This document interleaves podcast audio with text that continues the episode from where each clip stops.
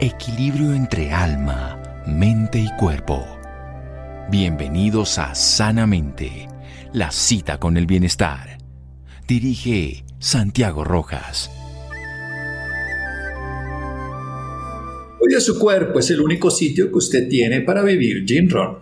Buenas noches, estamos en Sanamente de Caracol Radio. Seguramente todo el mundo asocia el cáncer de pulmón con el tabaquismo, con el cigarrillo, con el consumo, en este caso a través de fumar, y solamente un porcentaje, vamos a hablar eso específicamente con un especialista, está relacionado con el cigarrillo, y sí, tendríamos que quitarlo completamente, pero también se relaciona de otras condiciones. Hay varias condiciones hoy que están relacionadas con el cáncer de pulmón, pero también tenemos una visión muy distinta que la que tendrían los médicos hace 20 o 30 años frente a esta enfermedad hay tratamientos novedosos, hay posturas diferentes y tenemos la posibilidad de abordarlo de una manera terapéutica, convirtiendo en muchos casos una enfermedad que antes, eh, además de lo grave que sigue siendo, era inmediatamente letal con un pronóstico distinto. Pero entender las causas, el origen, la más común del tabaquismo, pero vamos a hablar de otras, frente al cáncer de pulmón es esencial. Para eso invitamos al doctor Luis Pino, él es médico especialista en enfermedades del adulto con especialización en enfermedades hematológicas benignas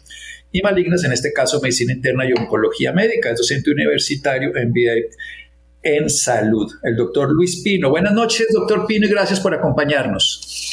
Buenas noches, doctor Santiago. Un saludo a usted y a todos los oyentes. Bueno, doctor Pino, ¿qué es esto del cáncer de pulmón? O los cánceres de pulmón. Bueno, el, el cáncer de pulmón es un grupo de enfermedades realmente, una enfermedad tumoral maligna muy agresiva, es la primera causa de muerte por cáncer en el mundo. Eh, en Colombia representa la sexta, séptima causa de enfermedad, pero es la segunda causa de muerte, o sea que es una enfermedad bastante agresiva y un impacto en salud pública muy importante, con diferentes subtipos y como usted bien lo mencionaba, eh, vinculada o relacionada muy fuertemente con el hábito del tabaco, del tabaquismo, pero eh, con otros factores ambientales que infortunadamente no medimos en forma eh, usual y ah, también con algunas eh, características genómicas específicas de las cuales seguramente hablaremos un poco más adelante. Por supuesto que sería bien importante, además de que es una enfermedad de un alto costo y donde la condición que podamos hacer tiene que ver con pues, evitar la enfermedad en el caso y el diagnóstico. ¿Por qué se produce? ¿Qué es lo que genera que el pulmón se malignice, que se generen tumores, que se destruya el parénquima, en fin, y que se puedan hacer incluso lesiones a distancias o metástasis? Para resumir, digamos que habría dos modelos. Uno es el modelo clásico, que es el modelo de exposición al tabaco.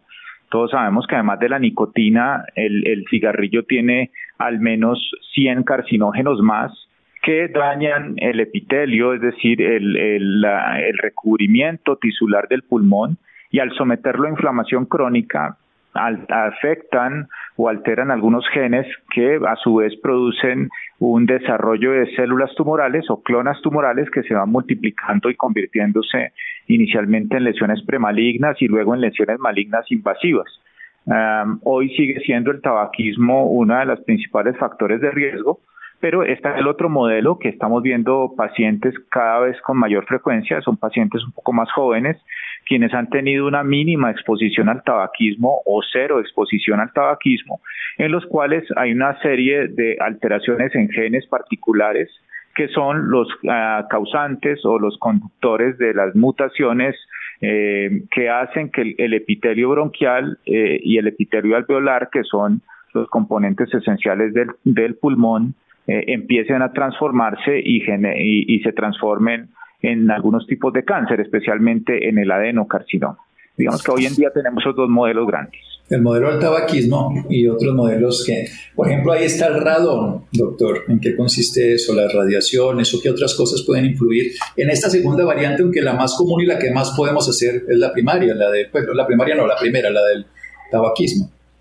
Eh, sí, usted ha tocado un tema muy, muy importante, es el tema de los carcinógenos ambientales, obviamente diferentes al tabaquismo. Nosotros somos un país todavía con un componente rural importante, la exposición a biomasa, al humo de leña, parece estar relacionada no solamente con eh, enfermedad pulmonar obstructiva crónica, sino también por ese mecanismo inflamatorio crónico con cáncer de pulmón y ese es un factor importante en Colombia que no hemos podido, digamos, sustentar en estudios transversales ecológicos largos. El otro factor importante, como usted lo menciona, es el radón. Eh, hasta ahora estamos empezando a hacer estudios con medición de radón como tal en Colombia que se genera o es un gas eh, emanado principalmente de construcciones viejas en el, en el piso, en el suelo y en el subsuelo, y que obviamente, eh, a diferencia de otros países como España, Estados Unidos, Alemania, nosotros no tenemos en nuestros hogares la costumbre de hacer mediciones de radón y mucho menos, por lo tanto, de hacer minimización de riesgos de exposición al radón. Seguramente los datos que tendremos pronto con los estudios nacionales de radón van a ser muy interesantes y muy importantes para la política pública. Y a la vez todo el tema de carcinógenos, carcinógenos ambientales, de la polución, que tampoco han sido suficientemente medidos, sobre todo en ciudades de alta contaminación como Bogotá y Medellín, que seguramente están relacionados, ya lo sabemos, con enfermedad respiratoria, pero muy posiblemente también con cáncer de pulmón. Creo que nos falta disipar aún mucho más el panorama de, los carcinógenos ambientales en nuestro país carcinógenos ambientales como la leña y como el radón en esas construcciones viejas. Seguimos aquí en Sanamente de Caracol Radio. Síganos escuchando por salud. Ya regresamos a Sanamente. Bienestar en Caracol Radio. Seguimos en Sanamente. Seguimos en Sanamente de Caracol Radio. Estamos hablando con el doctor Luis Pino. Él es médico, además es oncólogo, especialista en medicina interna, es docente universitario, nos habla del carcinoma de pulmón. El 7 de noviembre pasado, en el mundo entero se conmemoró el Día Internacional de la Lucha contra el Cáncer de Pulmón para la prevención de esta enfermedad a través del reconocimiento oportuno de posibles factores de riesgo. El más conocido es el tabaquismo y otras sustancias nocivas como el alcohol. Quiero que hablemos en un momento también porque además se consumen generalmente al tiempo, pero también nos ha abierto otra posibilidad en estudios y en investigación. Recordemos que esta es la primera causa de muerte por cáncer en el mundo, que además es una de las enfermedades que más costo tiene para los sistemas, porque es de alto costo por un diagnóstico, por un tratamiento que es oneroso, por además una morbilidad, que son todos esos trastornos de salud que tiene la persona y con una alta mortalidad como acabamos de ver. Quiero, doctor, que nos cuente un poquitico de esta parte del alcohol y las otras sustancias, ¿qué, tanto tiene que ver, no necesariamente en la inducción, pero sí en la promoción del cáncer de pulmón? Generalmente el alcohol, el alcohol se, o el, alcoholismo mejor, se relaciona con al menos seis tipos de tumores. Hay algunos indicios que pareciera tener algo de relación con el cáncer de pulmón. Sí tiene otros más claro, como por supuesto el hepatocarcinoma pero eh, digamos que aquí lo que hay es una colisión de exposiciones. En general, la persona que es consumidora de cigarrillo usualmente tiene unos hábitos eh, colindantes como el consumo del licor y otro tipo de hábitos de vida no saludable que hacen que obviamente sea muy difícil atribuir o no a un factor de riesgo en particular el riesgo de un cáncer también en particular. Digamos que, que lo que uno debería propender sin ninguna duda, como usted bien lo, lo, lo sabe, es a tratar de generar hábitos de vida saludable que pudiesen, por supuesto, disminuir el riesgo no solo de cáncer de pulmón, sino de muchas otras tipos de neoplasias que están generadas por la colisión de estos malos hábitos. Pero el alcoholismo sí es un claro carcinógeno, o el alcohol, perdón, es un claro carcinógeno y por tanto, eh, al evitarlo estaríamos disminuyendo la carga oncológica sin ninguna duda. Bien, volvamos entonces. Un estilo de vida saludable es esencial. Hablemos de prevención y luego hablamos de diagnóstico. ¿Cómo prevenimos? Hablemos del tabaquismo que no sobra, aunque no sea la única causa, es la más importante y de las más letales.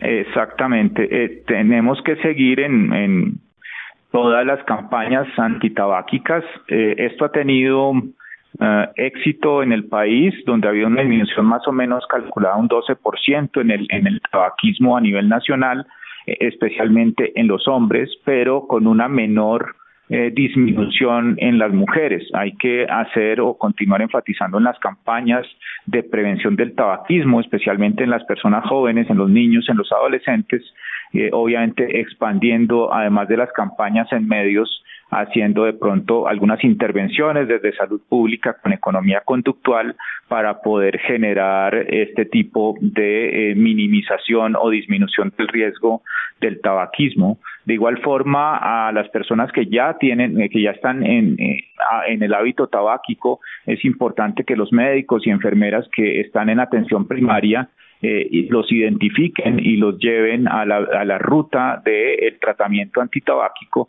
dado que si bien ya están en exposición al mismo, la, el retiro del hábito tabáquico disminuye en forma muy importante y puede volver a niveles de riesgo basal para cáncer de pulmón. O sea que no hay esfuerzo en campaña antitabáquica que sea menor y debe inclusive, pues obviamente, eh, optimizarse desde tempranas edades.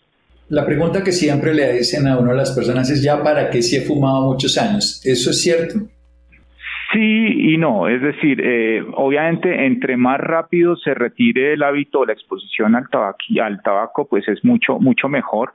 En general, eh, eh, la disminución del riesgo exposicional al tabaco se logra al menos con 10 años de suspensión.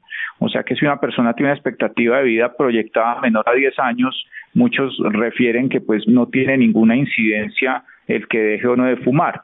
Pero recordemos que no solamente es el riesgo personal, sino también el riesgo de las personas que, cohabitan o conviven con esta persona, que también tienen un aumento o mayor riesgo que la población general si son expuestas en forma pasiva al tabaquismo. O sea que no solamente es la minimización del riesgo individual, sino también poblacional. Y además en este caso uno siempre le dice, hay gente que le dice a uno esta respuesta, yo fumo y hago lo que se me dé la gana y es mi problema. Y uno mira lo que cuesta el tratamiento de un paciente con cáncer de pulmón, le está consumiendo al sistema de salud una economía que le serviría a otras personas. Entonces, no solamente ahí es un egoísmo en un sentido de destrucción, sino que es en el sistema que también lo afecta. Hablemos un poquito precisamente del humo de segunda y de tercera mano. Expliquemos un poquito esto, qué, qué significa frente a enfermedades respiratorias y también a cáncer. Eh, la, la, exposición activa, pues obviamente es la que genera un mayor riesgo de, de cáncer y de enfermedad respiratoria con el tabaquismo. Eh, pero las personas que conviven en forma cercana con las personas fumadoras tienen eh, un riesgo que sí es poblacionalmente mayor que la de las personas que no están expuestas ni activa ni pasivamente al tabaquismo. Pero adicionalmente, eh, el unir este tabaquismo pasivo, esta exposición pasiva, a otro tipo de hábitos no saludables que son muy frecuentes en Colombia, como la inactividad física, la obesidad, el estrés, el alcoholismo, etcétera, que ya mencionamos, pues obviamente los van a poner en riesgo y eh, este, entre comillas, eh, factor de segunda mano que pareciera no ser tan importante, realmente puede aumentar mucho, en mucha mayor cantidad el riesgo real de tener una neoplasia no necesariamente pulmonar.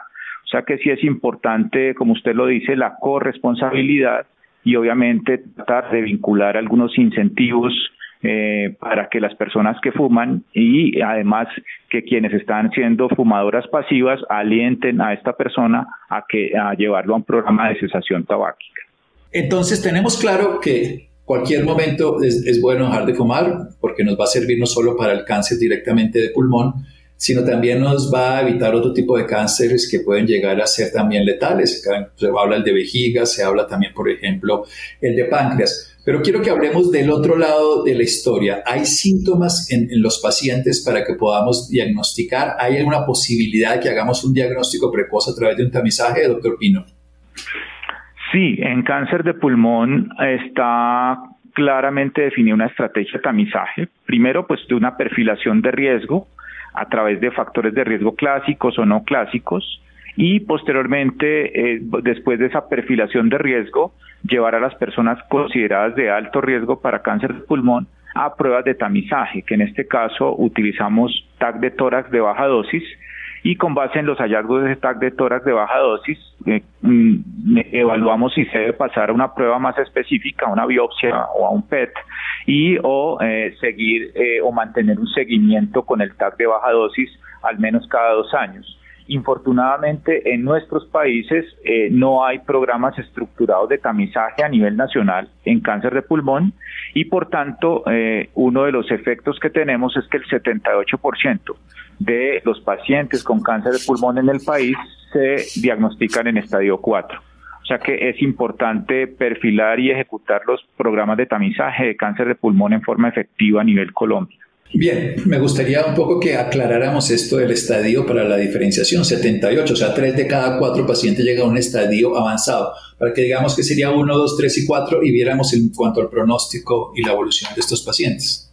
Eh, sí, nosotros en cáncer utilizamos una clasificación muy antigua que se está obviamente actualizando con frecuencia, es el TNM, que depende del tamaño del tumor, del compromiso de los ganglios linfáticos y de la presencia o no de metástasis sistémicas o en el cuerpo. Eh, en, general, los pacientes con estadio 4 son las personas con enfermedad más avanzada, en cuyo caso el cáncer ya no solamente está en el órgano original, sino eh, tienen metástasis por fuera del sitio donde se originó el tumor. Por supuesto, eh, son pacientes con enfermedad incurable en los cuales los tratamientos obviamente tienen intención únicamente paliativa eh, y eh, además son aquellos pacientes en donde la inversión de terapias desde el punto de vista de economía, es decir, del costo que se atribuye al sistema de salud, va a ser menos eficaz porque obviamente eh, no estamos enfocándolos en la curación. O sea que desde el punto de vista personal y tanto de eh, personal como de salud pública termina siendo una tragedia eh, porque el diagnosticar un paciente con cualquier cáncer en estadio 4 ya significa que los esfuerzos que hagamos como médicos van a, estar enfocados es en una enfermedad que no vamos a poder erradicar. Ese es el concepto de, de los estadios. Un estadio avanzado donde solamente podemos atenuar los efectos de la enfermedad, no podemos curarla, en los estadios tempranos podemos lograr. De eso quiero hablar en un momento, si esos diagnósticos precoces con el TAC, presupuesto de bajo grado, en este caso, para decirlo de una manera que la irradiación va a ser mínima y que puede ser como la mamografía, que puede llegar a ser un diagnóstico precoz de un cáncer de mama y con 95% de éxito versus un tratamiento en un paciente que ya no se puede curar. De eso vamos a hablar aquí después de un pequeño corte en Sanamente de Caracol Radio. Síganos escuchando por salud. Ya regresamos a Sanamente. Bienestar en Caracol Radio. Seguimos en Sanamente. Seguimos en Sanamente de Caracol Radio. A propósito de el 17 de noviembre se conmemoró el Día Internacional de la Lucha contra el Cáncer de Pulmón. La Sociedad Americana contra el Cáncer indica que el número de casos nuevos de cáncer de pulmón está en descenso y esto en gran parte debido a que la gente está dejando de fumar, un 12% se ha logrado en Colombia. Luego sabemos que realmente es una medida eficaz. Si dejamos de fumar, si dejamos de fumar para nosotros, podemos disminuir la posibilidad, incluso a 10 años tendríamos un beneficio aún mayor. O sea que cualquier momento de empezar ahora es bueno y también podríamos disminuir la incidencia y la gravedad para otros tipos de enfermedades y también para otros tipos de personas. Por eso que llamaríamos la exposición de tabaco, en este caso de segunda mano, de alguien que está fumando al lado. Pero la noticia no es buena en cuanto a que el 78% de los pacientes los estamos diagnosticando en un estadio avanzado, que llamamos los médicos un estadio, un estado cuarto, que ya significa que no tenemos una capacidad curativa. Quiero devolverme precisamente a esos estadios tempranos, qué se logra y que nos cuente un poco su especialidad. Usted es oncólogo clínico, de en qué ha cambiado la oncología. La gente le tiene mucho temor a la quimioterapia, pero hoy en el cáncer de pulmón hay muchas estrategias terapéuticas diferentes. Háblenos al respecto, doctor Luis Pino, médico oncólogo.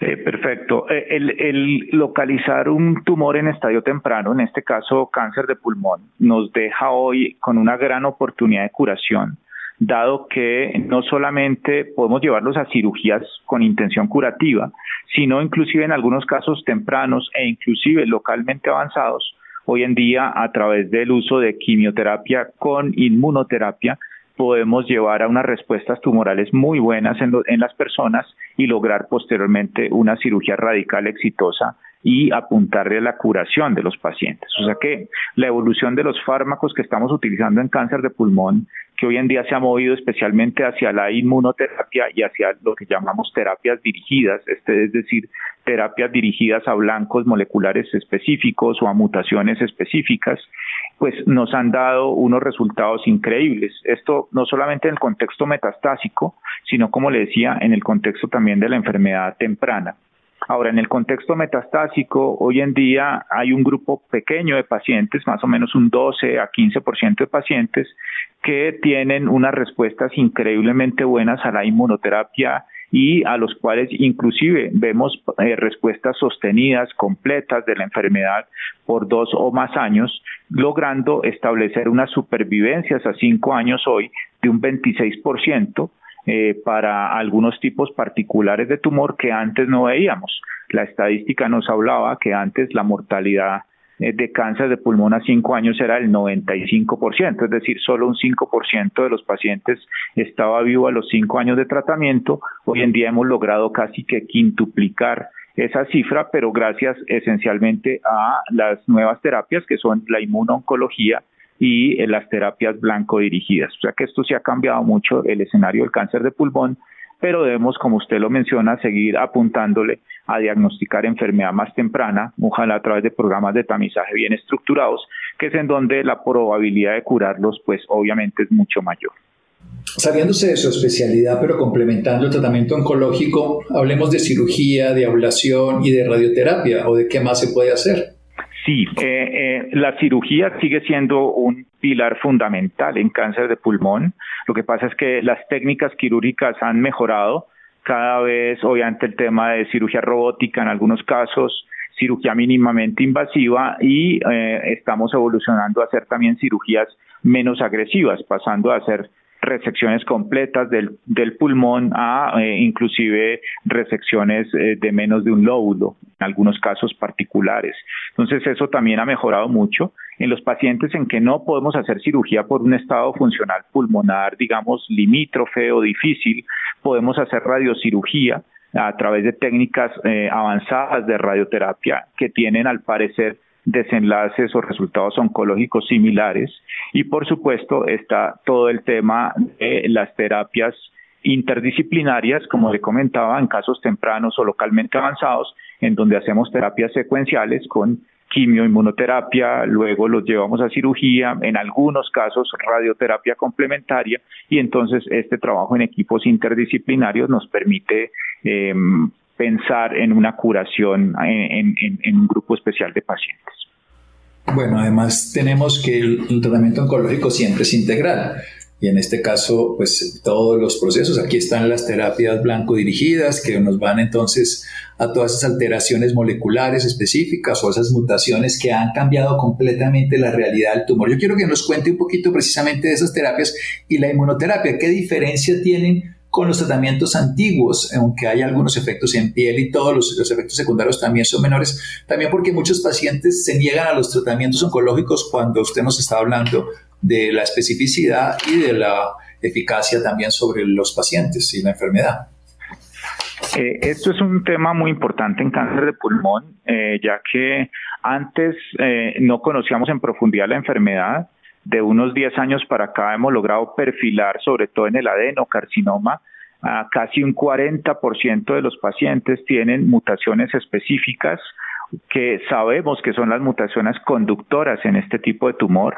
Hoy en día tenemos 11 en particular, que no, las voy a mencionar, digamos, porque algunas tienen unos nombres muy complejos, pero es importante saber que hay un 40% de personas con adenocarcinoma de pulmón en los cuales eh, hay unas mutaciones eh, particulares que generan el cáncer y lo más importante es que sobre esas mutaciones en particular podemos intervenir con medicamentos específicos o medicamentos dirigidos a bloquear en particular esa mutación X, Y o Z y que nos dan unos resultados superiores a la quimioterapia o a la inmunoterapia y que por supuesto estamos viendo supervivencias muy prolongadas en estos pacientes, pacientes que están viviendo 8, 10 años con terapia secuencial dirigida y que obviamente además ah, comparativamente con por ejemplo la quimioterapia tienen un perfil de toxicidad muy favorable son en su inmensa mayoría tabletas, con lo cual obviamente el paciente está cómodamente eh, recibiéndola en su casa y que obviamente nos han transformado el panorama especialmente del adenocarcinoma de pulmón. Bien, estos son como quien dice llave cerradura o misil teledirigido, donde se está pegando específicamente la alteración sin hacer tantos daños colaterales para utilizar ese lenguaje popular y tendríamos un beneficio específico. Cuéntenos la calidad de vida de un paciente con cáncer de pulmón con estos nuevos tratamientos, aunque queremos resaltar en la prevención y en el diagnóstico precoz. Estamos hablando de la maravilla de la medicina, pero también lo maravilloso que puede hacer un ser humano evitando fumar, teniendo un estilo de vida saludable y teniendo un acercamiento a los profesionales de la salud para un diagnóstico más temprano. Pero vayamos nuevamente a la calidad de vida de estos pacientes con este tipo de tratamientos novedosos y el resultado posterior, cómo lo viven, cómo están. Eh, indudablemente, comparativamente con el tratamiento tradicional que era la quimioterapia o cirugías, digamos, más agresivas, eh, la evolución de la ciencia nos ha permitido llegar a la inmunoterapia, a las terapias dirigidas, que comparativamente tienen no solamente una precisión mayor, sino también eh, una mejor calidad de vida. En general, uno a los pacientes los encuentra sin deterioro de las diferentes dimensiones de calidad de vida eh, cosas como por ejemplo no tener caída del cabello, no tener inflamación de la boca, no tener disminución de los glóbulos blancos, de los glóbulos rojos, de las plaquetas, no tener neuropatía, es decir, eh, limitación en la sensibilidad de manos o pies, entre otras, hace que estos pacientes tengan, por supuesto, una mejor calidad de vida comparativa versus lo que hacíamos antes. Es decir, que esto, esto sí ha cambiado eh, no solamente los resultados en salud, sino también la dimensión más importante que es precisamente esa de las condiciones de una buena calidad de vida para nuestros pacientes.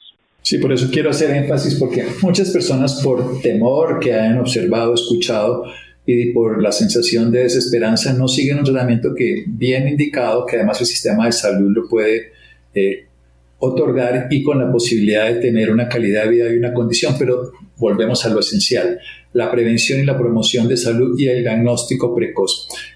Tenemos un cambio en el perfil del paciente de cáncer de pulmón con los últimos años. Antiguamente se decía el adulto mayor, fumador y todo, que ha cambiado con el paso del tiempo con estas nuevas variantes, sobre todo la enocarcinoma, doctor Pino.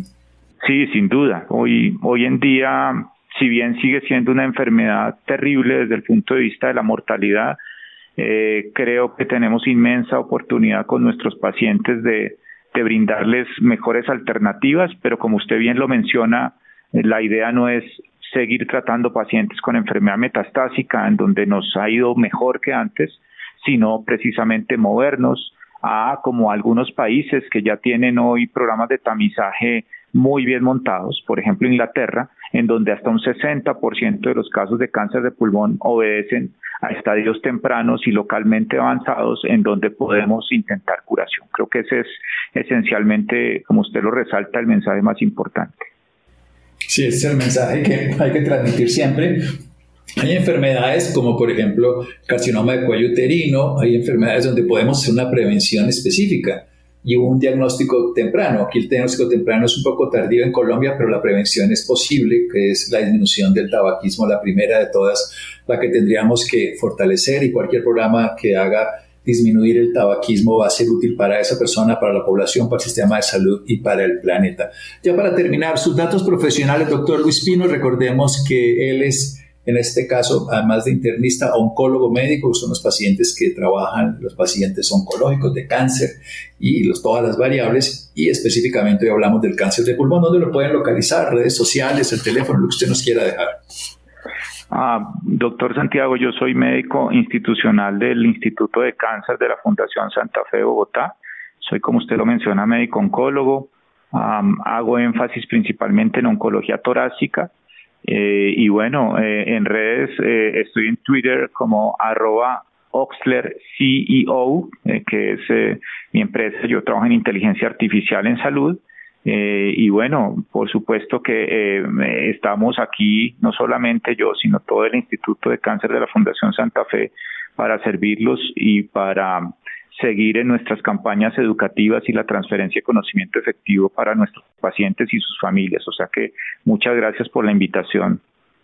Es un honor, doctor Pino, que nos haya acompañado y que nos ha dejado la sabiduría y el conocimiento aplicado para las personas. Así que médico de la Fundación Santa Fe de Bogotá, del Instituto de cáncer y acompañando a los pacientes, sobre todo relacionado con la oncología torácica. Seguimos aquí en Sanamente de Caracol Radio. Síganos escuchando por salud. Ya regresamos a Sanamente. Bienestar en Caracol Radio. Seguimos en Sanamente. Seguimos en Sanamente y ahora el turno es para hablar de la educación socioemocional en los niños. Por eso hemos decidido invitar a Cristina Gutiérrez de Piñeres.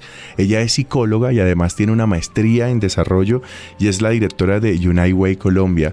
Eh, Cristina, muy buenas noches. Gracias por estar con nosotros aquí en Sanamente. Bueno, un saludo para todos y muchas gracias por, por darnos este espacio para compartir un poco con todos los oyentes sobre una problemática que pues vivimos el día a día en nuestras instituciones educativas, en las comunidades, en las familias. Cristina, empecemos por definir qué es la educación socioemocional. ¿De qué estamos hablando cuando nos referimos a este término?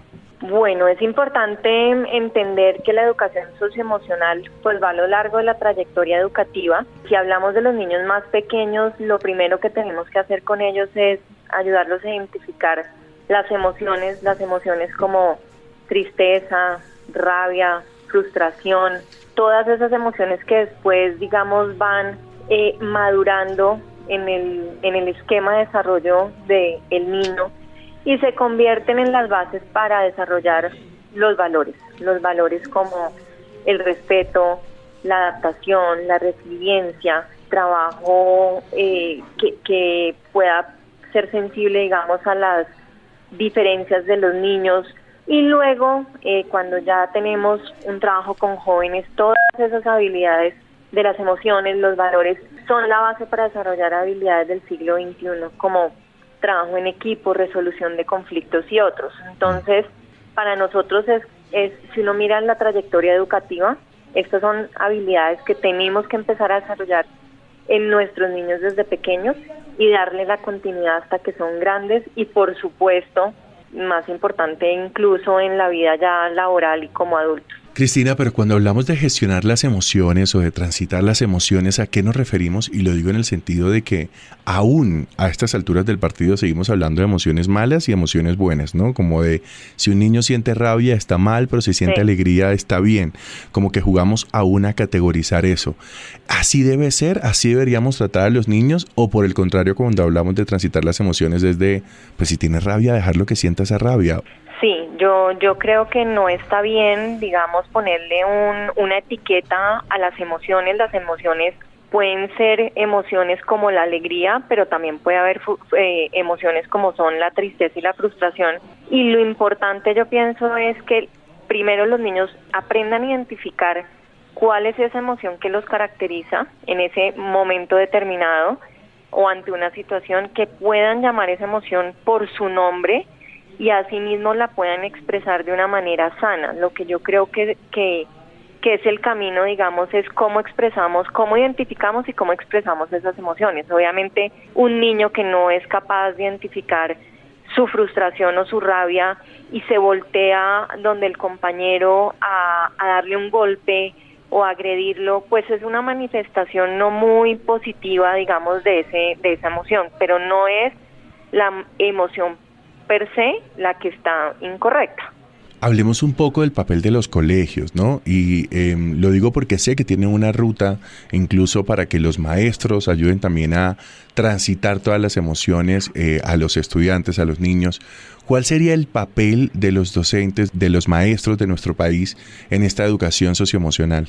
Bueno, el, el tema de la educación socioemocional es crítico no solo ahora después de la pandemia, sino desde mucho antes. Lo que pasa es que la pandemia sí digamos que exacerbó algunas estadísticas que ya se venían eh, mostrando en nuestro sistema educativo. Por ejemplo, antes de la pandemia, dos de cada 100 estudiantes repetía el año y mucho de esa repetición tenía que ver con temas eh, socioemocionales. Hoy en día esa cifra se disparó y 6 de, seis de cada 100 eh, niños está repitiendo y sigue siendo un factor asociado a la repitencia todo el componente socioemocional. Entonces, las escuelas sin duda juegan un papel fundamental.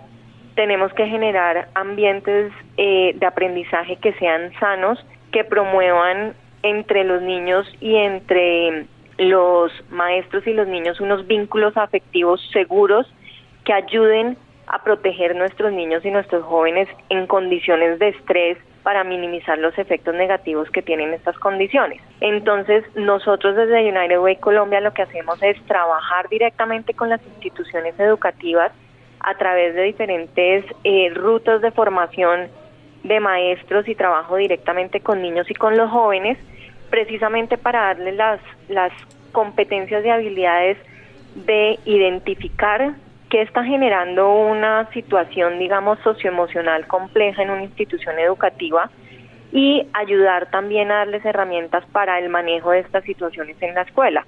Entonces, bien nos podemos dar cuenta hoy que incluso en instituciones educativas donde los maestros no cuentan con estas herramientas son, son espacios propicios para que se genere discriminación, temas de bullying, temas de acoso eh, de muchos tipos entre niños e incluso entre algunos adultos y los estudiantes.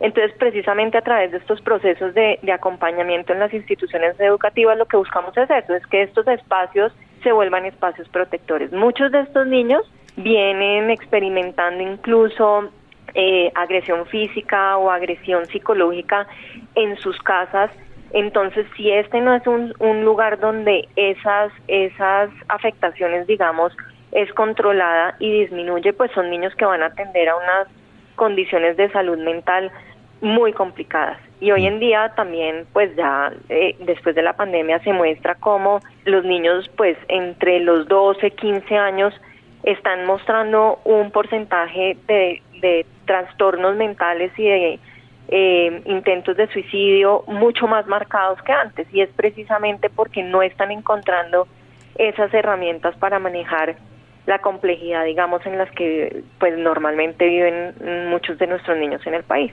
De alguna forma, si no están protegidos en el hogar, si no están protegidos en el colegio, pues ¿dónde van a estar protegidos, no? Sí, y en, las calles, porque terminan llegando a las calles y, y, y son los niños que se meten pues en delincuencia, en pandillismo, entonces claro, necesitamos cuidar de los entornos protectores de, nuestros niños. Doctora, por último, digamos, hay una información que ustedes tienen incluso en la página de United Way Colombia que habla de que la nula educación socioemocional que reciben los niños ha provocado que hoy más del 20% de los adolescentes en el mundo sufran trastornos mentales, y lo decía usted eh, ahora en su intervención anterior. Sí.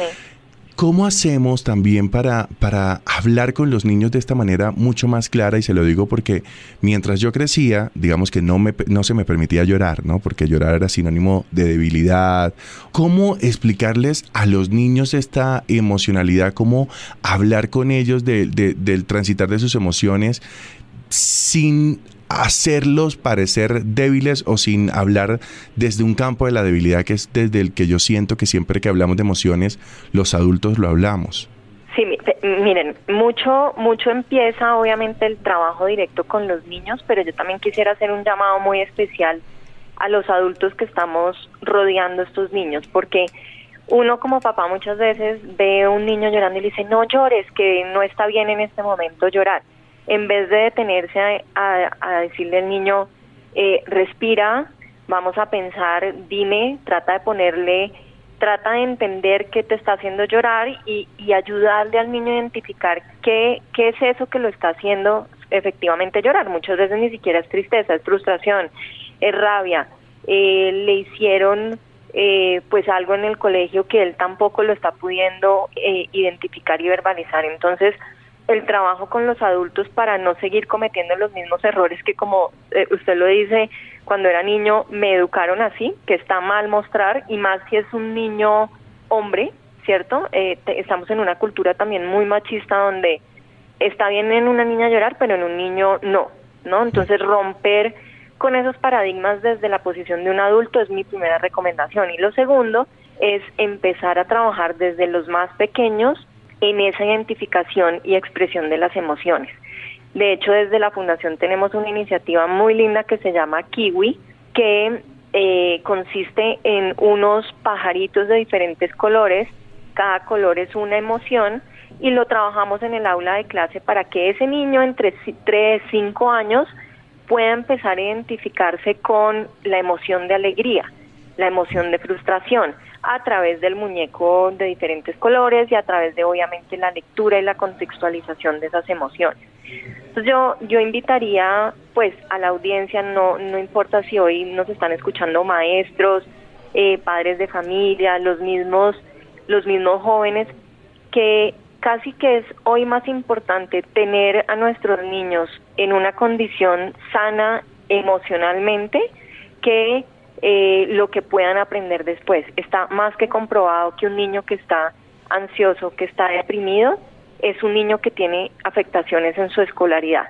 Entonces, preocupémonos por ser capaces de leer esas alertas en nuestros niños, por enseñarles a que es válido sentir todas esas emociones, ninguna es buena ni ninguna es mala, y que lo que importa es cómo eh, las expresamos.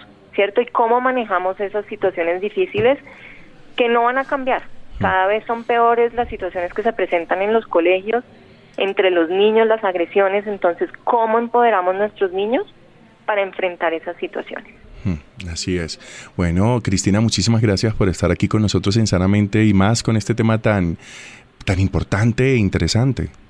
A ustedes por la invitación y ojalá ahora pues que también estamos empezando un nuevo, un nuevo gobierno donde las estadísticas hablan por sí solas de manera conjunta, no importa dónde estemos, le, le apostemos a este, a este tema que como usted dice es súper importante. Que así sea, que así sea. Feliz noche, que descanse. Muchas gracias para todos. Gracias Isidro, muchas gracias a Ricardo Bedoya, muchas gracias a Mario, muchas gracias a John Sebastián. Quédense con la voz en el camino con Ley Martín, Caracol piensa en ti. Buenas noches.